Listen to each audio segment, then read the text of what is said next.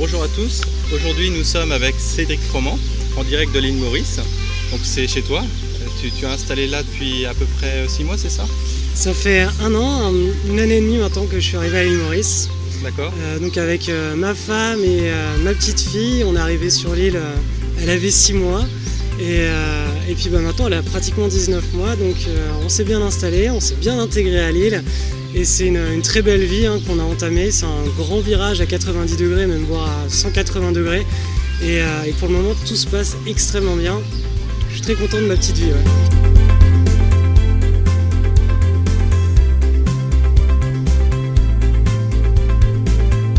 Bonjour et bienvenue dans ce podcast présenté par Étienne Broy du site Indépendance Financière.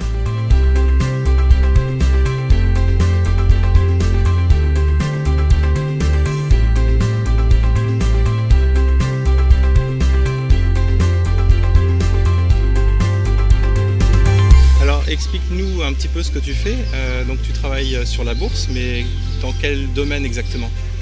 Alors moi je suis spécialisé en spéculation à court terme sur les actions. Donc euh, à court terme c'est euh, de quelques jours à plusieurs semaines. C'est pas du day trading, c'est pas du scalping, c'est pas du forex, c'est pas des options binaires, c'est des actions.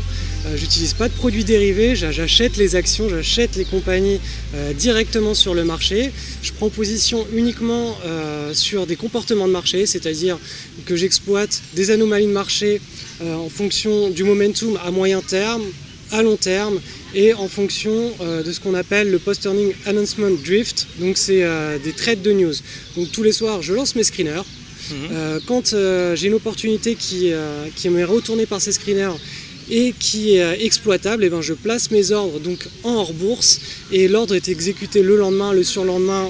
euh, je fais le, le- mon petit check tous les soirs euh, après la clôture des bourses et c'est comme ça que je suis l'évolution de mon portefeuille et que je, je rentre des nouvelles opportunités ou que je sors ces opportunités du portefeuille. Donc c'est en moyenne 30 minutes. En moyenne, hein, ça. Donc quand on est dans un marché qui- où il n'y a pas trop d'opportunités, c'est 10 minutes, et quand on est dans un Mhm. marché qui est très actif, c'est plus du 30-40 minutes par soir. Donc c'est un petit peu technique, hein. je ne sais pas si vous êtes habitué à ce langage, mais euh, grosso modo, tu, tra- euh, enfin, tu, tu travailles uniquement sur les petites valeurs, c'est-à-dire pas Les- forcément les grandes capitalisations. Exactement, ouais. C'est-à-dire qu'en fait, c'est pas un choix personnel, euh, j'ai pas de, de préférence pour les, pour les petites, moyennes ou grandes valeurs, c'est juste que mes screeners me retournent euh, 99% des petites et moyennes valeurs, tout simplement parce qu'elles réagissent mieux euh, pour, pour faire de la spéculation à court et moyen terme. Quand je dis court terme, pour moi, c'est quelques jours et moyen terme, c'est quelques semaines.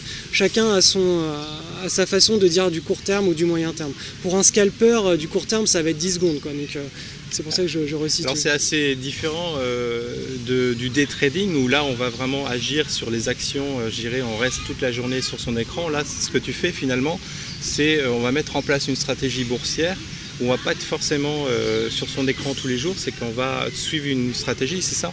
Exactement. Parce qu'en fait, l'idée, c'est de neutraliser les mauvaises émotions. Toutes ces mauvaises émotions, elles sont générées quand on est face à les écrans toute la journée. Elles sont générées quand on prend euh, des, bons trades, des mauvais trades. Voilà, ça génère en nous des, des comportements, stress, des biais ouais. psychologiques. Et en fait, ça nous empêche de respecter notre routine et surtout notre rigueur dans l'application de notre euh, bah, stratégie de trading. Donc la seule et unique façon, à mes yeux, de neutraliser ça, plutôt que d'éviter de, de faire 5 ans de psychanalyse euh, ou je ne sais quoi, bah, c'est tout simplement de ne pas s'exposer euh, à ce Au genre d'erreur. Donc il n'y a pas en fait, à partir du moment où on s'expose pas au day trading, on n'aura pas, pas lieu de faire les erreurs d'un day trader. Donc au moins en swing trading, il n'y a aucune émotion qui est impliquée. À partir du moment, bien sûr, on fait bien les choses hein, avec un money management qui est, euh, qui est très rigoureux et euh, surtout qui est très sécurisant. À partir de ce moment-là, on n'a pas d'émotion et on ne fait pas toutes les erreurs qui sont liées aux émotions. Et le trading, euh, c'est La pire des choses en bourse si on veut euh, se laisser happer finalement par les émotions. Ouais, ça voilà. Le trading, c'est un révélateur d'émotions, c'est un révélateur de comportement. Et euh, les biais comportementaux humains, ils sont pas forcément euh, très en la faveur des, euh, voilà, de la- du, du spéculateur. Donc autant s'exposer le moins à ces mauvais biais comportementaux. Ok, mais en, en quoi quelqu'un qui suivrait ces stratégies qu'est-ce qu'il va trouver finalement chez toi qu'il ne trouvait pas ailleurs Parce que par exemple, il y a beaucoup de, gens qui suivent bah, des, analystes, donc ils vont leur dire tiens, il faut acheter telle bourse, telle chose, etc. Il y a beaucoup de gens qui ont carrément peur bah, d'investir en bourse, qui se disent voilà, moi je préfère aller dans le livret A, de, laisser mon argent à la banque que de prendre un risque. Donc quelque part, comment, enfin, euh, moi, je te connais depuis pas mal de temps. Euh, tu es un excellent market timer. Euh, et tu prends très peu de risques. Mais comment justement tu, mets en place ces stratégies alors l'idée c'est surtout de ne pas suivre les conseils des autres. Donc là je vais vous donner des conseils mais ce c'est pas vraiment des conseils, c'est surtout de mettre en place vos propres plans. C'est-à-dire quand on est face à BFM TV ou à un autre média financier et qu'on entend un expert ou un analyste nous dire il faut acheter du Apple, il faut acheter du Air France, on ne connaît pas du tout la logique qu'il y a derrière. On ne sait pas si pour lui ça va. C'est un, un, trade qui peut être euh, exécuté pour 1% de son capital, 5%, 10%. On ne sait pas s'il va garder, si dans sa logique, il voudrait garder la position un jour, une semaine, un an, dix ans. En fait, on ne connaît pas tout ça. Et euh, ça répond à sa propre logique. Et souvent, cette logique, elle est médiatique. C'est simplement, on leur demande d'exposer euh, bah voilà, leurs analyses, mais elle ne répond pas à une stratégie patrimoniale. Et moi, ce que j'enseigne, c'est surtout de ne pas se fier euh, aux conseilleurs, mais de mettre en place une stratégie patrimoniale qui correspond déjà à son état d'esprit, à son aversion au risque, parce que certaines personnes, quand elles verront baisser leur portefeuille de 5%, elles seront très stressées, et d'autres à moins 20%, ça se passera très bien. Donc le plus une vision un peu plus long terme en fait, c'est ça que, ce soit à court terme ou à long terme, euh, il faut d'abord comprendre quelle est son aversion au risque et ensuite on pourra mettre en place une stratégie en adéquation avec cette aversion au risque. Alors après, si on a un tempérament à, être, à vouloir être actif sur les marchés, on va davantage s'orienter vers du swing trading. Mhm. Moi, c'est ce que je fais, c'est euh, mon domaine de spécialisation depuis 10 ans. Par contre, euh, si voilà, on n'aime pas trop suivre la bourse au quotidien, on va pouvoir s'orienter vers des approches patrimoniales euh, à moyen long terme. C'est-à-dire on va regarder son portefeuille une fois par mois, voire une fois par an, et on ne se souciera pas du reste. Oui, justement, en fait, euh, tu, proposes euh, donc une, euh, une stratégie anti-crise. Hein, c'est comme ça que tu, as. Moi, j'ai beaucoup aimé cette, cette, formation. Et tu parles, par exemple, du, portefeuille permanent. Donc, tu vas indiquer à tes clients de mettre de l'or, des obligations. quelle est l'approche que toi tu as, sachant que voilà, on sait qu'il y a une crise qui est en train d'arriver. On ne sait pas quand, on ne sait pas euh, de quelle façon et de quelle ampleur, mais comment justement on peut utiliser cette stratégie pour se protéger justement? Alors là, en, gros, ce qui est bien dans le portefeuille permanent de Harry Brand, c'est qu'il a réussi à diviser en quatre son capital sur quatre euh, classes d'actifs qui sont décorrélées les unes des autres. Et quand une chute, il y en aura forcément une qui contrebalancera à la hausse euh, le portefeuille. Donc ça signifie qu'on a un portefeuille qui va bien performer pendant les différents cycles de marché. Donc ça c'est vraiment la base qui est très important au-delà de l'anticrise, c'est que le portefeuille en lui-même il est bien construit. La volatilité est faible, il permet de générer des rendements réguliers euh, chaque année, il permet de dégager un premium par rapport à l'inflation mhm. euh, de manière extrêmement régulière, c'est très rare pour les portefeuilles. Donc ça déjà c'est une approche qui, euh, qui, fonctionne. Voilà, qui, fonctionne en, épargne pure, ça fonctionne. Mhm. Après l'idée c'est que vu qu'on a des actifs qui peuvent être transférés sur du physique, par exemple, on va avoir un quart d'or, on va avoir un quart de cash, on va avoir un quart d'obligation à long terme euh, mhm. sur l'État, et on va avoir un quart euh, d'action. Donc l'action, ça va être un indice.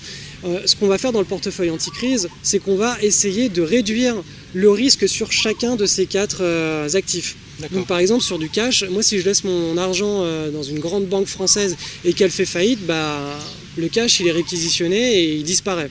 De la même façon, si, je sais pas moi, la France sort de l'euro, on se retrouve euh, du jour au lendemain avec une dévaluation sauvage de moins 30, moins 50% sur la devise, le cash, euh, bah, il, est, il est facturé, enfin il est relabellisé en euros, euh, en, euros, en, francs euros. Et du coup, bah, on perd instantanément 30 à 50% de la valeur. Donc l'idée, par exemple, dans le, dans le, cash, la classe d'actifs cash, c'est mhm. qu'on va s'orienter vers des banques déjà qui n'ont pas un risque systémique. Donc si on a un, je sais pas, un par domino, on a une nouvelle crise systémique et beaucoup de banques font faillite et que l'État n'est pas derrière pour les recapitaliser, et eh ben nous on sera déjà sur une banque dans laquelle notre cash il sera pas ponctionné.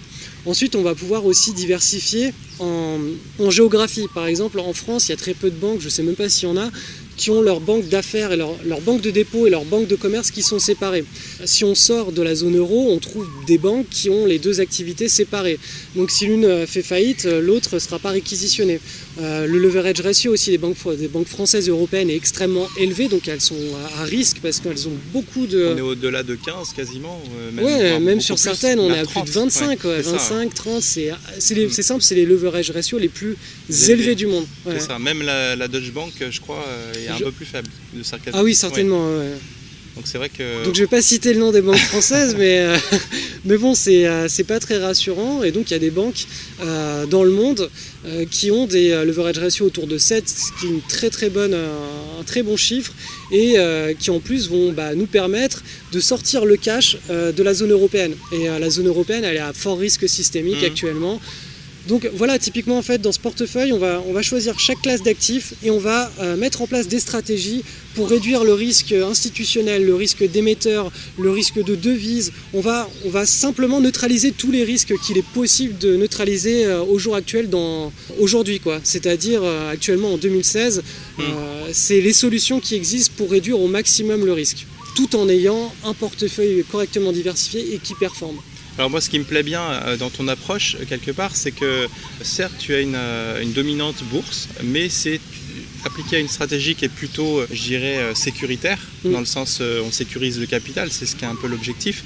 Et surtout, tu vas aller sur des actifs qu'on n'a pas l'habitude de voir. C'est-à-dire que pour un boursier ou un financier, parler d'or, c'est assez étrange. Mm. Et quand tu me parles d'or, en plus, tu ne me parles même pas d'or papier, tu me parles de l'or physique. C'est-à-dire qu'en fait, tu vas, dans, la stratégie que tu appliques, avoir une partie d'or chez soi ou dans un coffre ce qui est assez étonnant parce que généralement euh, les boursiers, les, gens qui, sont vraiment très développés dans la bourse vont vraiment être focalisés que là-dessus.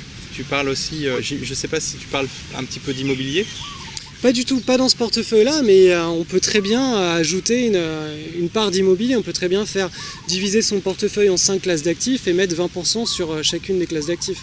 Après, ça, dépend de l'envie de, voilà, de, la version au risque qu'on a pour, pour une classe d'actifs par rapport à une autre et par rapport à l'envie de l'investisseur en fait. Hmm. Non, après, c'est vrai que c'est quelque part, l'investisseur, lui, va avoir une sensibilité qui est très différente selon, euh, selon son, sa propre histoire. histoire voilà. Et, aujourd'hui, quelle est ta vision finalement euh, du risque qu'on court en Europe? Parce que si tu es venu euh, à l'île Maurice, certainement pour euh, par rapport à ce risque que tu anticipes aussi. Qu'est-ce que tu vois par exemple sur les fonds en euros? On entend euh, souvent, et, moi le premier il y a quelques années, euh, avec, avec d'autres évidemment, on, a un risque sur, ces fonds en euros. Et, comment ce risque sur les fonds en euros peut déstabiliser finalement bah, tout, les, tout le comment dire l'édifice? Au niveau par exemple des assureurs, comme tu m'en parlais tout à l'heure, ou au niveau des banques quel est le, finalement l'enchaînement des choses? Parce que c'est très difficile aujourd'hui, on voit qu'il y a des risques un petit peu éparpillés. Mais euh, quelle est ta vision globale finalement de, cette crise? Alors moi c'est vraiment une vision euh, de trader ou d'investisseur. J'ai pas du tout euh, la vocation à être économiste. J'ai pas, je fais pas d'analyse macroéconomique, donc je pourrais pas t'expliquer l'effet domino qui peut arriver si les plans A, B, C, D ou je préfère laisser ça à BFM. Mais par contre tout ce que je peux te dire c'est qu'en tant qu'investisseur, quand on pense à investir euh, sur du fonds monétaire dans un contrat d'assurance vie, on pense que voilà, c'est sécurisé, que euh, le fonds monétaire il va nous rapporter chaque année hop, 3, euh, 4 ou 5%, ça dépend hmm. des, années, et qu'on a une grosse tendance vers une réduction des spreads de risque, c'est-à-dire que ça diminue, ça diminue d'année en année. Les assureurs sont contraints et forcés de diminuer les rendements parce que tout simplement, eux, ils sont investis sur des. C'est-à-dire pour vous délivrer du 3% par an ou du 4% par an, il faut que eux, ils génèrent plus derrière. Ils, aillent un peu plus sur des actifs risqués. Voilà, exactement, parce que eux, ils vont, euh, ils vont garder une petite partie pour eux, ils vont vous, vous laisser l'autre partie. Et, euh, et, là, il y a un risque quand on ne sait pas sur quoi eux ils sont investis. Euh, bah voilà, on se dit en gros, ok, bon bah moi, je fais confiance à l'assureur tant qu'il me verse les 3%. Le problème, c'est que l'assureur, lui, doit investir cet argent pour générer plus de rendement. Mmh. Et si les, les, actifs sur lesquels il a investi, bah, votre argent, ils font faillite ou ils chutent, il ne va pas pouvoir vous payer euh, vos 3% par an. Et euh, le risque là, systémique, c'est que euh, la France fasse défaut, par exemple, que donc que les obligations françaises fassent défaut et que donc... Le d'assurance vie finalement tombe. Parce Enfin, que soit bloqué. soit Exa- bloqué. exactement, parce que tout simplement, les fonds monétaires sont constitués en partie de, euh, bah, d'obligations françaises. Mm. Alors dans les, euh, dans les fonds obligataires, hein, j'ai appris récemment qu'il n'y avait pas que des obligations françaises non plus. Il y a aussi de l'immobilier, il y a, il y a- il y a- CPI, ouais. il y a, voilà, il y a des actifs à risque, mais euh, il y a une grosse pondération d'obligations françaises et, euh, et donc le risque de défaut, il est, il est majeur, Mm. puisque la France, elle est, on va dire, potentiellement en situation de faillite actuelle. Donc tant que fait, l'édifice ces recettes, européen... euh, voilà, ces recettes aujourd'hui euh, sont beaucoup plus faibles que son, ses charges Exactement. quelque part. Et, et tu disais justement l'Europe quelque part, euh, elle est en train de vaciller parce que la France et l'Allemagne euh, sont pas forcément sur le même plan. Et euh, après, j'imagine qu'il y a des raisons euh, aussi politiques. Ouais, ça, Ouais. alors ch- chacun, spécial. voilà. chacun a sa propre vision des choses. On partage globalement le, le même, le même process, mais, euh, mais toi, enfin, on- on- voilà, Ouais. Chacun.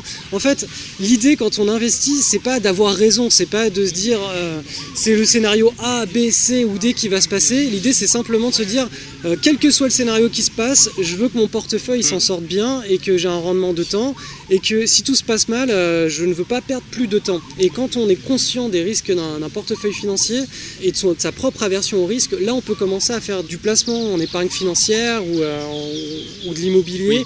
mais de manière vraiment intelligente. C'est-à-dire on peut mettre en place un plan, une stratégie patrimoniale qu'on Mm. va pouvoir maintenir à long terme parce qu'elle colle avec notre personnalité. Euh, quelque part, euh, tu gères aussi euh, en fonction du risque, et c'est un peu ta force aujourd'hui, c'est qu'il y a des probabilités et des risques. Et donc, quelque part, tu, tu vas pouvoir, en, en minimisant le risque et en essayant d'intégrer les probabilités, tu sais que finalement tous les scénarios sont couverts et au final, ça, ça donne quand même du rendement sur le long terme. Donc c'est un peu ça aujourd'hui. euh, Voilà, ouais. c'est exactement ça. C'est-à-dire que par exemple, si euh, l'État fait défaut, la France fait défaut, que les obligations françaises, elles valent zéro, et bien tout simplement, l'or va tellement contrebalancer à la hausse la situation actuelle que le portefeuille, lui, il va, il va rien perdre et même il va gagner de l'argent. Et euh, c'est pour ça qu'il faut avoir une pondération, euh, quand on a une, une gestion patrimoniale, il faut avoir une pondération cohérente. Et quand on vous dit détenir 5% d'or, c'est juste une assurance, c'est vrai.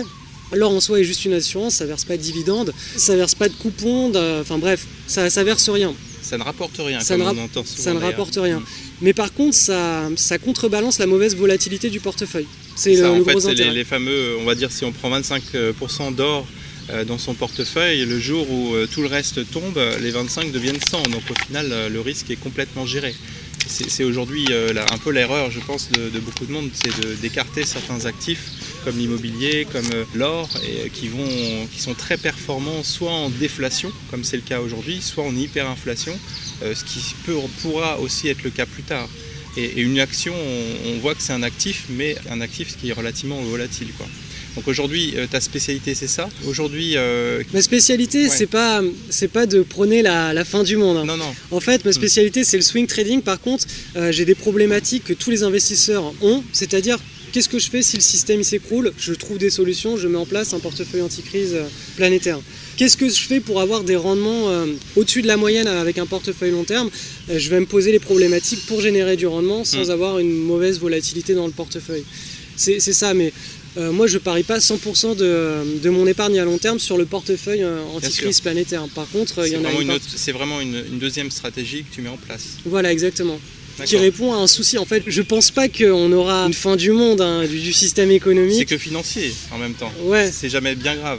mais moi je pense pas qu'on on va assister à ça. hein. Mais, euh, mais je préfère m'en prémunir. On sait jamais ce qui peut arriver. Donc euh, au moins voilà, le portefeuille il est fait. Ça prend 5 minutes euh, par an à rééquilibrer. Et puis, euh, et puis après on n'y pense plus. Alors justement, là, tu es en train de, de préparer un nouveau produit sur finalement l'investissement bon père de famille, donc euh, en, en essayant finalement de, de passer beaucoup moins de temps à gérer et surtout avoir quelque chose d'automatique. Peux-tu nous en parler un petit peu ou c'est encore Ouais. confidentiel? Oui. Non, non, c'est pas confidentiel. Euh, je vais même te donner carrément le, le modèle du portefeuille. Alors en fait, j'ai une fille et je me suis dit, bon, il faut que je lui transmette quelque chose, euh, un savoir-faire qu'elle puisse, elle, euh, récupérer et appliquer directement dès qu'elle sera en âge de, de pouvoir le faire. Donc j'ai réfléchi à la problématique, j'ai analysé un peu ce qui existait euh, dans le monde de la finance, je suis tombé sur un- l'un des meilleurs gérants de hedge fonds au monde qui s'appelle Ray Dalio. Mhm. Et ce mec-là, en fait, il a monté un trust familial dans lequel il gère toute l'épargne bah, de sa famille et euh, ça à long terme. il a une stratégie qu'il appelle All Weather qui commence à être pas mal. Euh, bah, on en parle. Par tout temps, quoi. Voilà, enfin, on en mm. parle pas mal sur internet maintenant. Mm. C'est une, excellente stratégie. Pourquoi? Parce que, comme, comme, tu dis, c'est par tout temps. Mm. Donc, euh, il, a, il, a, il, a, une pondération d'actifs qui, qui est bien définie il est très diversifié, donc pour un investisseur particulier, c'est compliqué à mettre en œuvre ce, genre de stratégie. Par contre, on peut la simplifier et la mettre en œuvre quand on est particulier. La pondération, concrètement, c'est on va prendre, on va mettre 7,5% de matières premières dans le portefeuille, 7,5% mhm. d'or, on va mettre 40% d'obligations long terme dans le portefeuille et 30% d'actions. Là, on a le portefeuille qu'on appelle All Weather et chaque année, une fois par an, on va le rééquilibrer. Et ça, quand on fait la simulation sur 20 euh, ans, 40 ans, 50 mhm. ans, un siècle, lui, il a, il a testé cette, euh, cette stratégie sur, euh, euh, pendant l'hyperinflation allemande. Il a testé cette stratégie aussi pendant la Grande Dépression de 1930 aux États-Unis. Mhm. Et il s'avérait que cette stratégie a extrêmement bien tenu euh, la route, alors que tous les, autres modèles de portefeuille étaient en mode catastrophe. Le portefeuille anticrise planétaire, il est, euh, il est axé sur le même genre de, concept de diversification que le, portefeuille de Redalio. C'est pas tout à fait les mêmes actifs et pas tout à fait la même proportion. Mais ce sont les, deux meilleurs modèles de portefeuille, en tout cas, qui existent à ma connaissance euh, pour gérer son épargne, quel que soit le cycle économique. Et le portefeuille de Redalio, c'est davantage une épargne financière pure. Il est plus, euh, le rendement est plus intéressant, la volatilité est aussi plus faible. Mhm. Euh, et, donc ce portefeuille, je l'ai pris pour base. Je l'ai développé avec, avec mes propres outils pour créer une stratégie qui sera bien sûr plus performante puisque c'était mon objectif mhm. et qu'elle ait aussi beaucoup moins de risques. C'est-à-dire que là où le portefeuille All Weather il va, il va partir à moins 15% bah, pendant la crise de 2008, le modèle de portefeuille que j'ai mis en place, donc bon père de famille, il dépassera pas les moins 6,5% dans, ce que j'ai testé et il aura un rendement euh, moyen annuel autour de 10%. Donc c'est pour ça bon père de famille parce que la volatilité, la mauvaise volatilité, elle reste très faible et bah, les gains ils sont toujours intéressants. Et c'est très adapté finalement pour avoir euh, une, épargne pour des enfants par exemple qui ont du temps. Et euh, d'accord, ok. Bah écoute, euh, je te remercie. on aura l'occasion de, se revoir, peut-être plus par Skype parce que je vais peut-être pas venir tous les jours à l'île Maurice. en tout cas, c'était un plaisir d'être ici avec toi et à très bientôt. Ok, merci. Au revoir. À bientôt.